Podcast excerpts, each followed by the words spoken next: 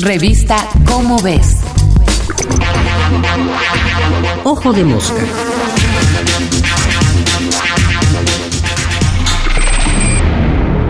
¿Cómo hacer ciencia? Una de las ideas erróneas más comunes sobre la actividad científica es que para hacer ciencia basta con aprender un método, entendido como una serie de pasos que si se siguen en orden, nos llevarán infaliblemente al resultado que buscamos. Este método se suele enseñar en las escuelas de la primaria al bachillerato y normalmente consiste en alguna variación de la secuencia observación, hipótesis, experimentación, análisis de los resultados, conclusión, teoría, ley. Como se ve, algo muy parecido a una receta de cocina. Pero como sabe cualquier buen cocinero, para que un plato salga bien, no basta con seguir mecánicamente las instrucciones de la receta. A veces hay que ajustar o modificar las cantidades, a veces se pueden hacer cambios pequeños o grandes que mejoren la receta, y a veces no hay más remedio que improvisar. improvisar. Pues bien, lo mismo pasa en ciencia, pero a un nivel mucho más complicado. Para empezar, porque no hay una ciencia, sino muchas, y cada una tiene sus distintos objetos de estudio, instrumentos y metodologías experimentales. Algunas ciencias como la astrofísica o la biología evolutiva difícilmente pueden hacer experimentos, pero pueden sacar gran provecho de las observaciones comparadas.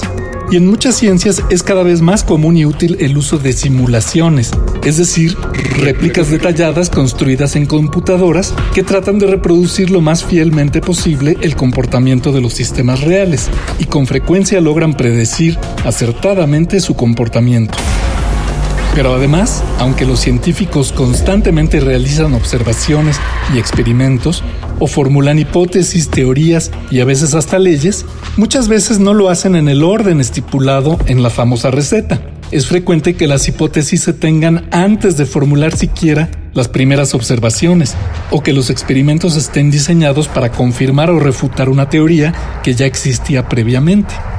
En realidad, y como ya se comentó en este espacio, el verdadero método científico, la manera correcta de hacer ciencia, tiene mucho más que ver con el trabajo detallado y sistemático, incluyendo cuando es posible la cuantificación de lo que se estudia, con la aplicación del pensamiento crítico para combatir sesgos, errores y autoengaños, con la verificación cuidadosa, no solo individual, sino con la ayuda de colegas independientes, la famosa revisión por pares, y, finalmente, con la honestidad intelectual para reconocer sin problemas los errores y estar dispuesto a corregirlos sin vacilación, para avanzar en la construcción de conocimiento útil y confiable.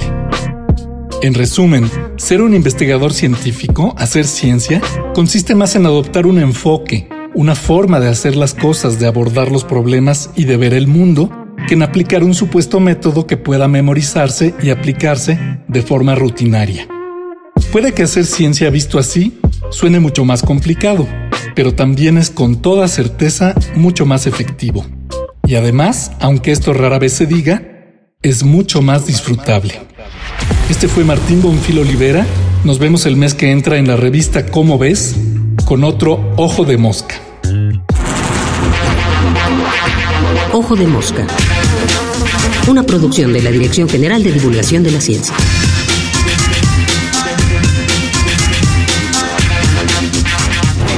Revista Cómo ves.